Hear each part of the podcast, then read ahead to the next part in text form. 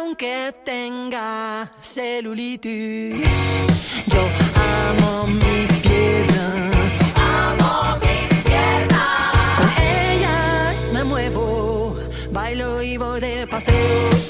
Yo amo mis piernas. Amo mis piernas. Y aunque no sean como las de las modelos.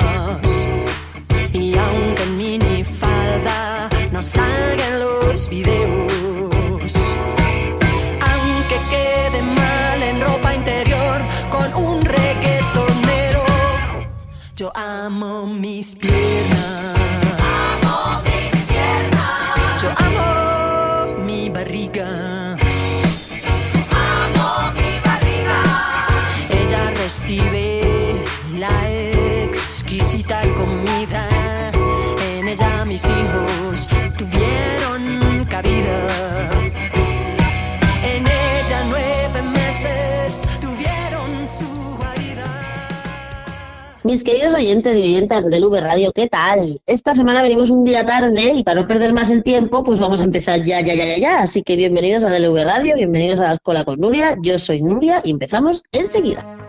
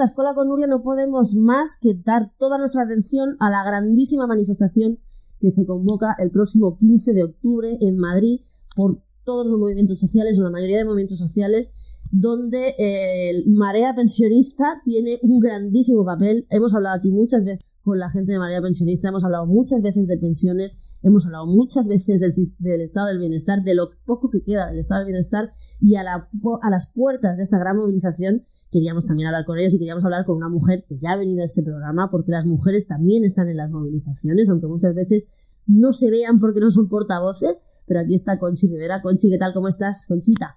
Muy bien, muy bien.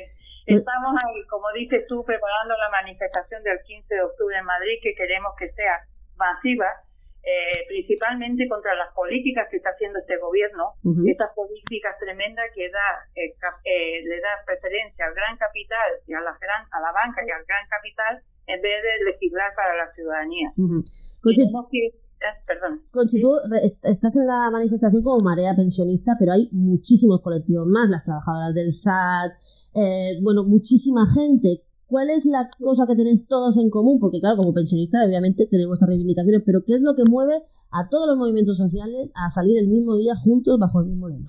lo que te estaba diciendo, que se está legislando en, con- en contra de la, de la clase trabajadora, en contra de los trabajadores y también en contra de las pensiones, pero principalmente eh, estamos viendo cómo sube la luz, el gas, el, el- la, la cesta de la compra y se intenta subir un IPC, a- ya nos subieron a nosotros el año pasado un IPC medio, con lo que hemos perdido dinero, pero es que este año, tanto a los trabajadores, se quieren sacar de la manga un pacto de renta en que van a subir del, onde- del orden del 2 y medio o como mucho un 3%, ¿eh? cuando ha subido un 10,8%. Tenemos que, ya, ya nos cuesta pagar la luz, Mm. la mayoría del país está sufriendo las consecuencias de la subida de la, de la cesta de la compra y el gobierno no pone lo que tiene que poner, que se suba el IPC real, que es lo que estamos pidiendo eh, principalmente en, en esa manifestación.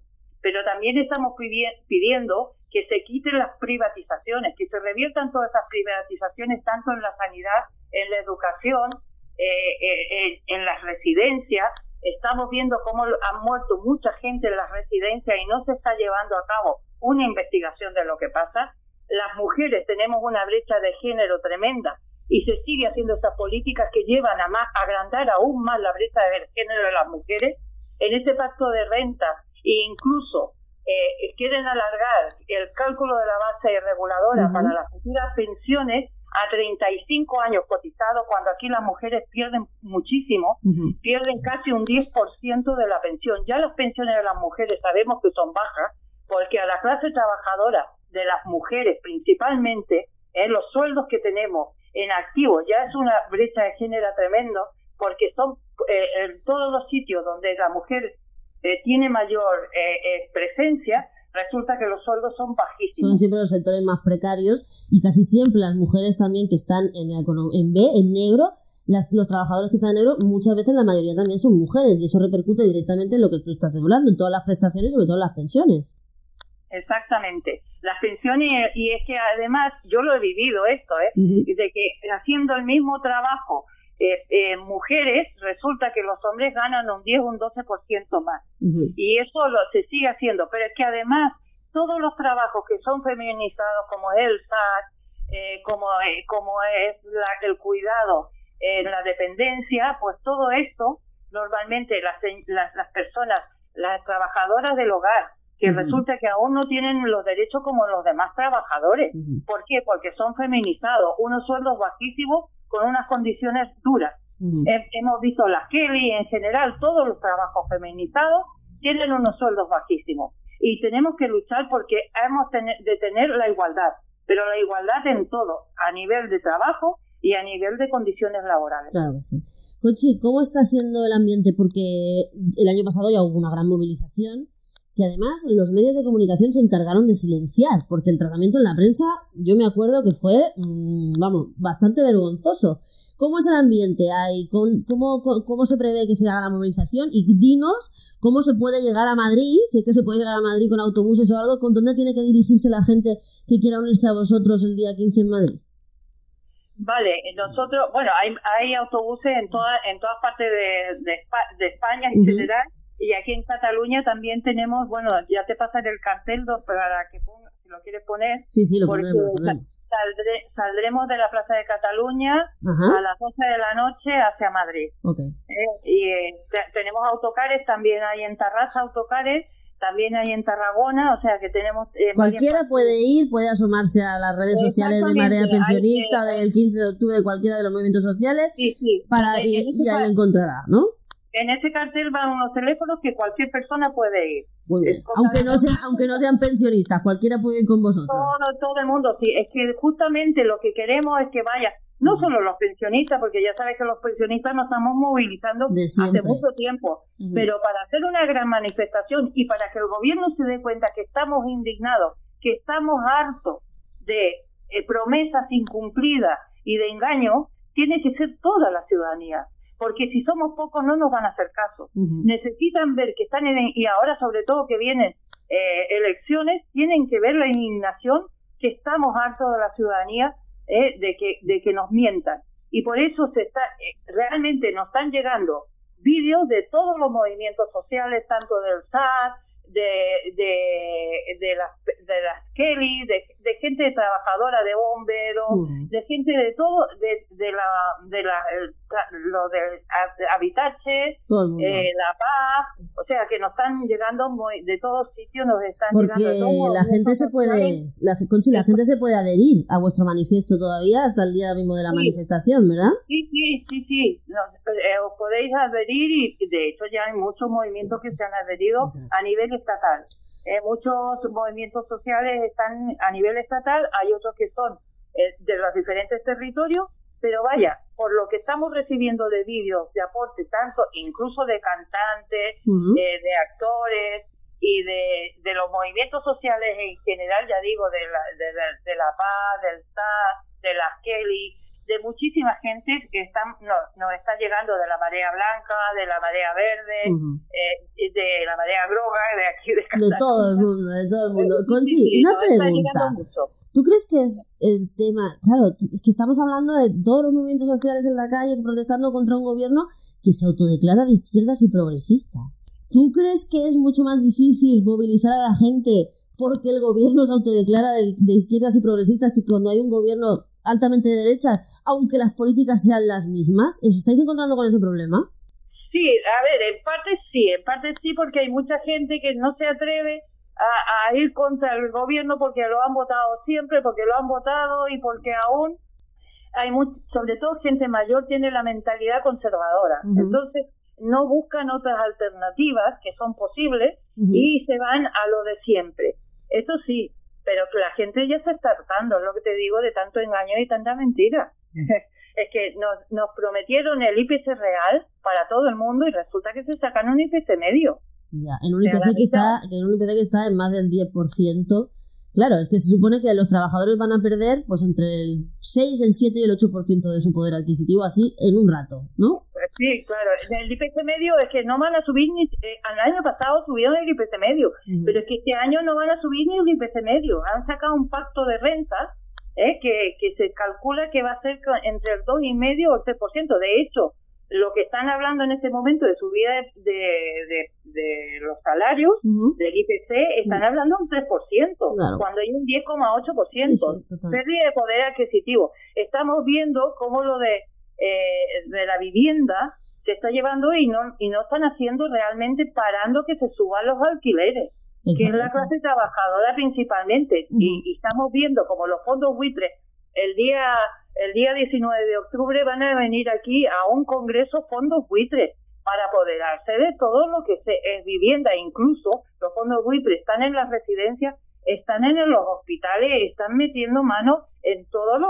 lo público para y están re- recibiendo dinero desde la convivencia pública-privada y están haciendo, están llevándose dinero de lo público. Dinero que En tendría que ir, lo- claro, ¿Eh? dinero que tendría que ir al usuario, a la atención del usuario y a las trabajadoras que atienden a esos usuarios, sin embargo se van en beneficios de fondos buitres, ¿no? Claro, es que todos sabemos lo que es privatizar. Privatizar es poner el negocio por delante, eh, delante de la calidad del servicio y los que terminan pagando más aún que la calidad del servicio son los trabajadores con unas condiciones laborales tremendas y unos salarios de miseria. Así es. Conchi, pues yo creo que está clarísimo. Lo, único que, nos queda por pedir es que la gente acuda masivamente a la concentración del día 15, que la gente vaya a Madrid con vosotros, que se manifieste, que quede claro el descontento y que quede claro lo que decimos nosotros siempre, que gobierne, que gobierne, los servicios públicos se defienden, ¿no?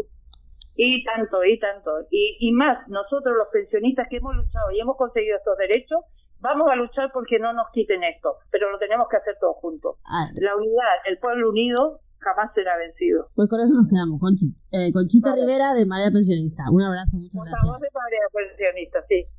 muchas gracias. Gracias, hasta luego.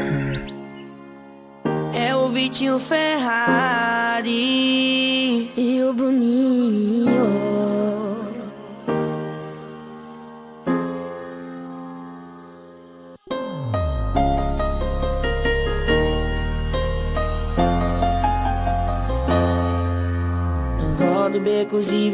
Viela, mas não encontrei ninguém que tenha a beleza dela. Sou do morro, sou favela, mas meu coração se apaixonou por essa Cinderela. Ela é da zona sul, loirinha de olho azul E um impasse é o pai dela Só porque eu sou neguinho, moro no barraquinho Mas dei a chave do meu coração pra ela Hoje ela vem me ver Eu vou bater uma real pra ela Hoje ela vem me ver Eu vou bater uma real pra ela Fala pro teu pai que eu não quero dinheiro. Eu já tenho a riqueza que é você. Se quiser casar, eu caso. Vamos brincar de amar somente eu e quero dinheiro.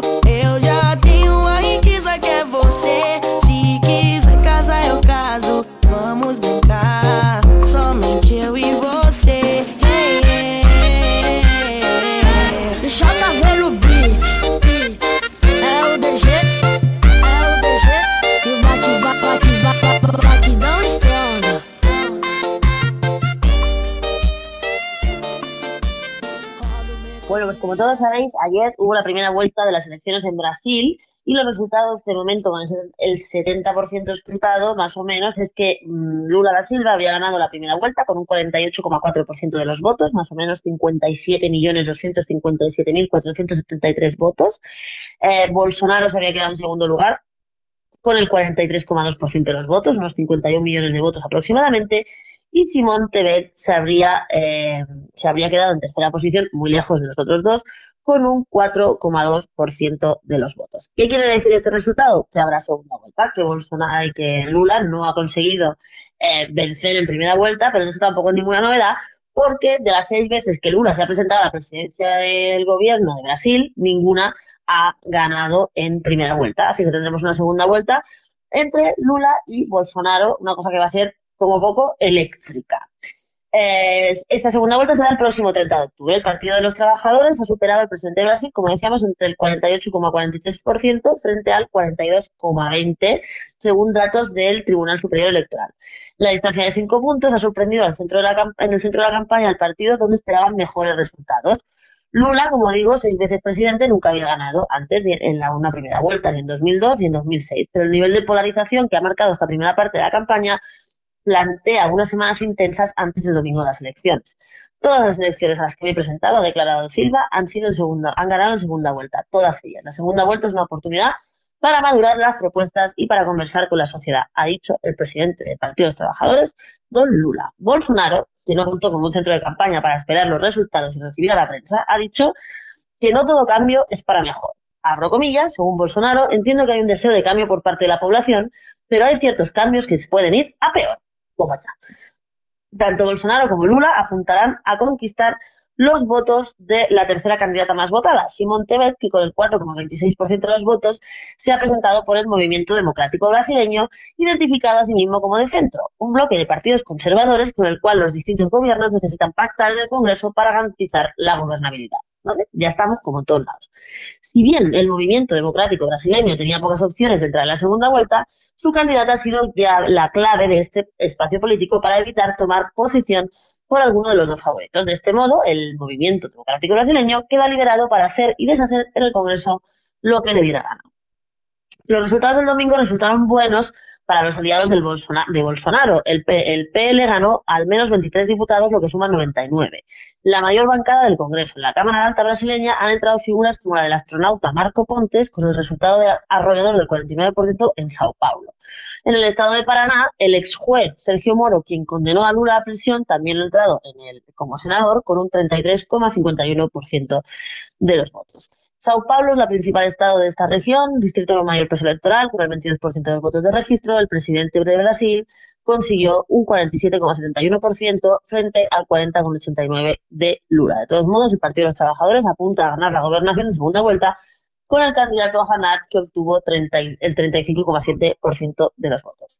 Eh, bueno, pues como digo, la cosa va a estar muy, muy, muy, muy tensa de aquí al 30 de octubre porque más de 156 millones de brasileños tienen derecho al voto y tienen que decidir si siguen con Bolsonaro o vuelven a Lula con todo lo que eso conlleva alrededor. Quizá deberíamos hablar un día del decreto de Brasil porque está bien interesante y es uno de los países emergentes con más importancia en el mundo.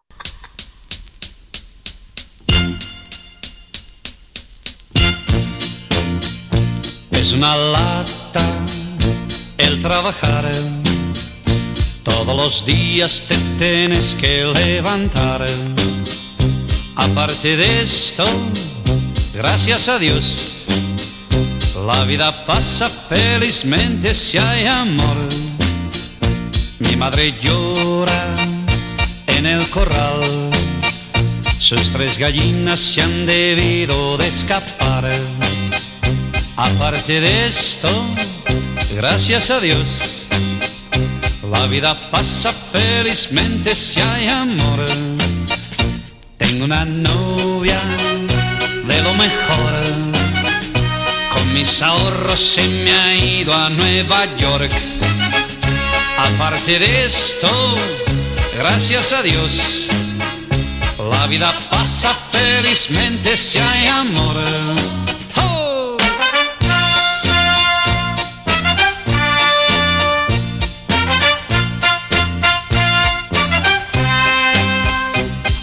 De esto, gracias a Dios, la vida pasa felizmente si hay amor.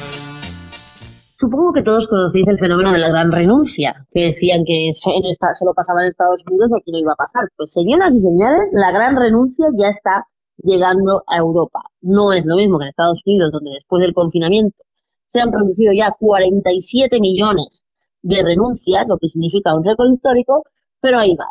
Según la Oficina de Estadísticas Laborales de Estados Unidos, estos 47 millones de personas representan entre un 2,5 y un 3% de la fuerza laboral de todo el país. En España, en España las cifras son de otra manera. Según el Ministerio de Seguridad Social, la cifra de las dimisiones de baja voluntaria de trabajadores con contrato indefinido, aún así, ha tocado máximos históricos, con un pico de renuncia en el mes de junio de 7.000 personas. En el conjunto del primer semestre, España ha sumado unas bajas voluntarias de 30.000. ¿Es alarmante? Bueno, pues si vemos que en Estados Unidos 47 millones eran el 2,5% de la fuerza laboral, estas 30.000 bajas son el 0,5% de la baja de la masa laboral, que no es mucho, pero es un incremento exponencial. Ante este incremento, el Ministerio de Trabajo decidió a finales de mayo reunirse con los agentes sociales y abordar la cuestión. Llegaron a la conclusión de que no había ni siquiera un problema, ya que solo el 0,7% de los puestos de trabajo estaban sin cubrir unos 100.000 empleos que se, que se traduce en términos absolutos. Según declaraciones de eh, algunos expertos que recogen la vanguardia, el fenómeno en España no se puede comparar con el de Estados Unidos. Allí la tasa de paro es solo del 3,7%, una situación prácticamente de pleno empleo, mientras que en España el paro supera el 12%, de ahí que haya más reticencias a abandonar el puesto de trabajo, evidentemente. Además, la cultura laboral es muy diferente en Estados Unidos que aquí. Mientras que allí está bien visto cambiar de trabajo, aquí todavía pesa la importancia de tener un trabajo indefinido para toda la vida, y más aún en el contexto de incertidumbre que vivimos este otoño, según Mónica Pérez, directora de estudios de Infojobs. Sin embargo, el confinamiento impuesto durante la pandemia ha implicado un cambio de paradigma en la mentalidad del trabajador español. Según la misma experta, cada vez tienen menos relevancia elementos que van más allá del salario, o sea, cada vez tienen más relevancia, perdón, elementos que van más allá del salario, que fomentan el bienestar del trabajador y se nota que en el orden de prioridades empieza a cambiar. Según una encuesta de Infojobs publicada a finales de agosto, el salario sigue siendo el principal motor de cambio de empleo en España, para el 53% de los trabajadores y las trabajadoras. Sin embargo, aspectos como la conciliación, la flexibilidad horaria o el teletrabajo empiezan a tener un mayor peso si se tiene en cuenta la forma en conjunto. De hecho, aunque el fenómeno de la gran renuncia no haya llegado a España como tal, según los expertos, que esto ya veremos lo que está pasando, algunos sectores han puesto grito en el cielo ante la imposibilidad de encontrar empleados. Imagina, acordaros de la hostelería este pasado verano. Según los cálculos de la patronal de la hostelería en España, el verano pasado quedaron sin cubrir 50.000 empleos, la mitad del total de las vacantes ofertadas. A juicio del secretario general de la, patronal de hostelería, Emilio Gallego, los horarios característicos del sector y las jornadas del fin de semana han sido uno de los principales motivos de rechazo. Yo aquí creo que además de eso es la mierda que pagan, pero esto no lo va a decir el secretario general de la patronal. Además, las remuneraciones, como dicen, también son un punto que echa para atrás a los profesionales en el sector logístico y de la construcción, que también han crecido con preocupación la, por la falta de relevo generacional, especialmente en los oficios de albañil y transporte por carretera. Los empleos que por naturaleza no pueden desarrollarse en remoto y aquellos que exigen horarios más allá de la jornada habitual han dejado de ser atractivos entre los jóvenes y los profesionales de hasta 40 años, dice Pera, Pera Ejarque, responsable de la Oficina de Orientación Laboral de la patronal catalana CECOT. Según esta entidad, en Cataluña tampoco existe, según esta entidad de la patronal, que yo lo dudo, ¿eh? existe el fenómeno de la gran renuncia. Aunque el sector industrial es muy tecnológico, hay vacantes de especialistas muy difíciles de cubrir, según el representante de la patronal, aunque los salarios sean competitivos, las condiciones no son tan atractivas como en el sector servicios y, lamentablemente, estamos notando que crece el desinterés por venir a la industria. Quien añade que algunas compañías han empezado a introducir beneficios para retener a los empleados, ofreciendo, ojo al dato, cuotas de gimnasio gratis, mayor flexibilidad horaria y la mutua privada. La creciente insatisfacción de los trabajadores también se ha traducido en otro fenómeno, el quiet quieting o renuncia silenciosa, nacida en la red social TikTok. ¿Qué significa esto? Que ante el temor de quedarse en el paro al no encontrar ningún empleo mejor, muchos jóvenes de la generación millennial han decidido limitarse a trabajar las horas fijadas en su contrato laboral sin asumir más carga de trabajo que la establecida legalmente. No estar renunciando al trabajo, sino a la idea de crecer profesionalmente y de ir más allá. O sea, trabajo lo justo y no hago más nada, no vaya a ser que me pidan más cosas. Sigues elaborando las tareas, pero no sigues la cultura del esfuerzo. Vaya novedad. Vaya novedad que los millennials no sigan la cultura del esfuerzo. Vaya, vaya novedad. Así vamos de puto culo. Claro que habría que preguntarle a quien ha educado a estos millennials, porque claro que los niños no quieran hacer ni una puta mierda, perdonad que lo diga así, pues aparte de culpa de los niños, es culpa de los demás. Porque claro, lo que no es es ninguna sorpresa. Trabajar lo justo no es un fenómeno novedoso, pero la, la irrupción de las redes sociales ha hecho que se, con- se contagie en la vagancia a todo el mundo. A mí esto me parece una pasada. Según declaraciones a un joven neoyorquino, hacía el siguiente resumen. Tu valor no está definido por tu productividad. El trabajo no es tu vida. Hostia, pues claro que el trabajo no es tu vida, pero chaval, el, eso confundido con el cero ímpetu o con el cero eh, proyección de futuro sobre ti mismo o, ti- o tú misma, viene a dar a una sociedad absolutamente arcaica y totalmente apoltronada en la cual los políticos, especialmente los políticos de ultraderecha, campan a sus anchas porque la gente pasa de todo. Si el futuro del planeta depende de unos críos que dicen que trabajo lo justo y necesario porque el resto me lo voy a pasar en el Instagram, porque como no tienen dinero para nada, vamos una mica de cool, ¿eh? Yeah. Baby, oh, I'm not much of a talker. Baby, oh, can I drink from your water? Baby, oh, meet me down by the river. We can dance to the rhythm till the sun is high and the water runs dry. Yes, we can make it far.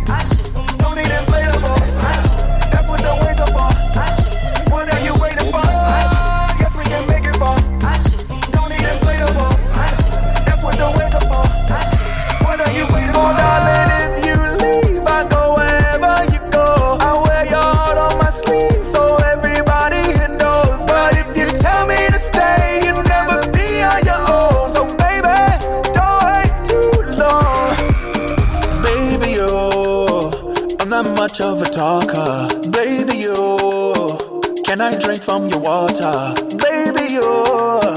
meet me down by the river. We can dance to the rhythm till the sun is high and the water runs dry. Yes, we can make it far.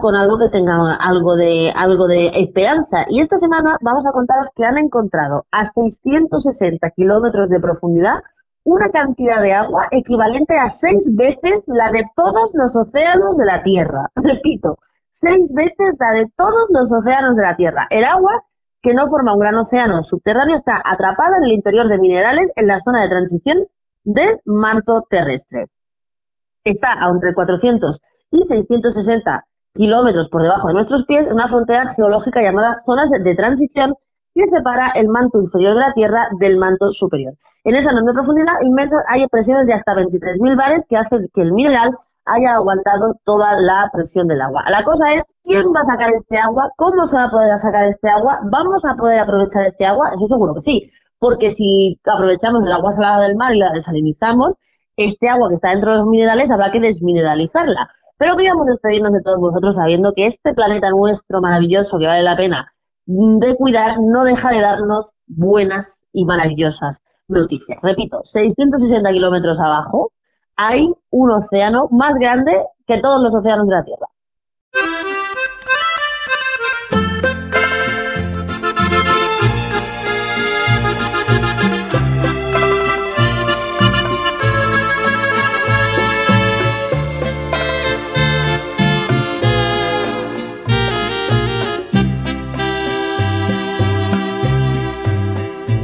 Rata inmunda, animal rastrero, escoria de la vida, adefesio mal hecho. Infrahumano, espectro del infierno, maldita sabandija, cuánto daño me has hecho. Pues esta semana el rata se va para los promotores de la nueva ley de bienestar animal que han decidido uni- unilateralmente que todos los animales merecen protección menos los galgos, con lo cual vamos a seguir presenciando galgos maltratados, galgos ahorca- ahorcados después de que hayan servido como perros de caza a sus dueños. Eso no es culpa de nadie, nada más que de quien deja fuera de la ley de bienestar animal a unos animales maravillosos como son los galgos. Así que desde aquí apoyamos todas las manifestaciones que se han hecho en contra de esta ley de bienestar animal y exigimos que se tenga en cuenta que los galgos también son animales. Así que para los ponentes, los partidos que han propuesto ese bodrio de ley, va el rata de esta semana. alimaña, culebra ponzoñosa, desecho de la vida, te odio y te desprecio. Rata de dos patas, te estoy hablando a ti, rastrero, aun siendo el más maldito, comparado contigo, se queda muy chiquito. Maldita sanguijuela, maldita cucaracha. Pues hasta aquí hemos llegado con el programa de esta semana. Tengo que adelantaros que esta semana no vamos a tener decreto, porque como estamos fuera, eh, siempre nos pillan. Esta semana estamos en algún evento. Y esta semana, para quien quiera venir, estáis todos invitados a la presentación del libro de aquí, su servidora, Vientres de alquiler, la mala gente, en el Centro Cívico de Marqués de Mondejar, en Granada. Mañana martes, mañana martes 4, si no me equivoco, a las 7 y media en el Centro Cívico Marqués de Mondejar, en Granada Capital, en la calle del mismo nombre. Como vamos a estar ahí entretenidos, pues no vamos a tener decreto, pero os invito a que vengáis todas y todas los que queráis venir y allí nos echamos luego unas cañas, que es lo que interesa en Granada, las cañas y las tapas. Por lo demás, sabéis que tenéis todo el contenido en nuestras redes, en nuestro, en nuestro, en nuestra página de Facebook, en nuestra página de de, de YouTube, que sabemos que estáis siguiendo mucho, porque la entrevista con Aurora está siendo todo un éxito, seguir compartiéndola. Es importante que se sepa la experiencia de las mujeres iraníes desde la propia voz de las mujeres iraníes. Y nada, pues como siempre, estamos en el Facebook de, de la escuela, en el Twitter de Nuri Iglesias y en todas las redes sociales de DLV Radio, en dlvradio.es, en YouTube, en iVoox, en todo. Y por favor, por favor, suscribiros a nuestros canales. Estamos aquí, estamos con vosotros y nos vemos en una semana. Que hieres y que matas. Alimaña, culebra ponzoñosa, desecho de la vida, te odio y te desprecio. Rata de dos patas, te estoy hablando a ti porque un bicho rastrero, aún siendo el más maldito, comparado contigo, se queda muy chiquito.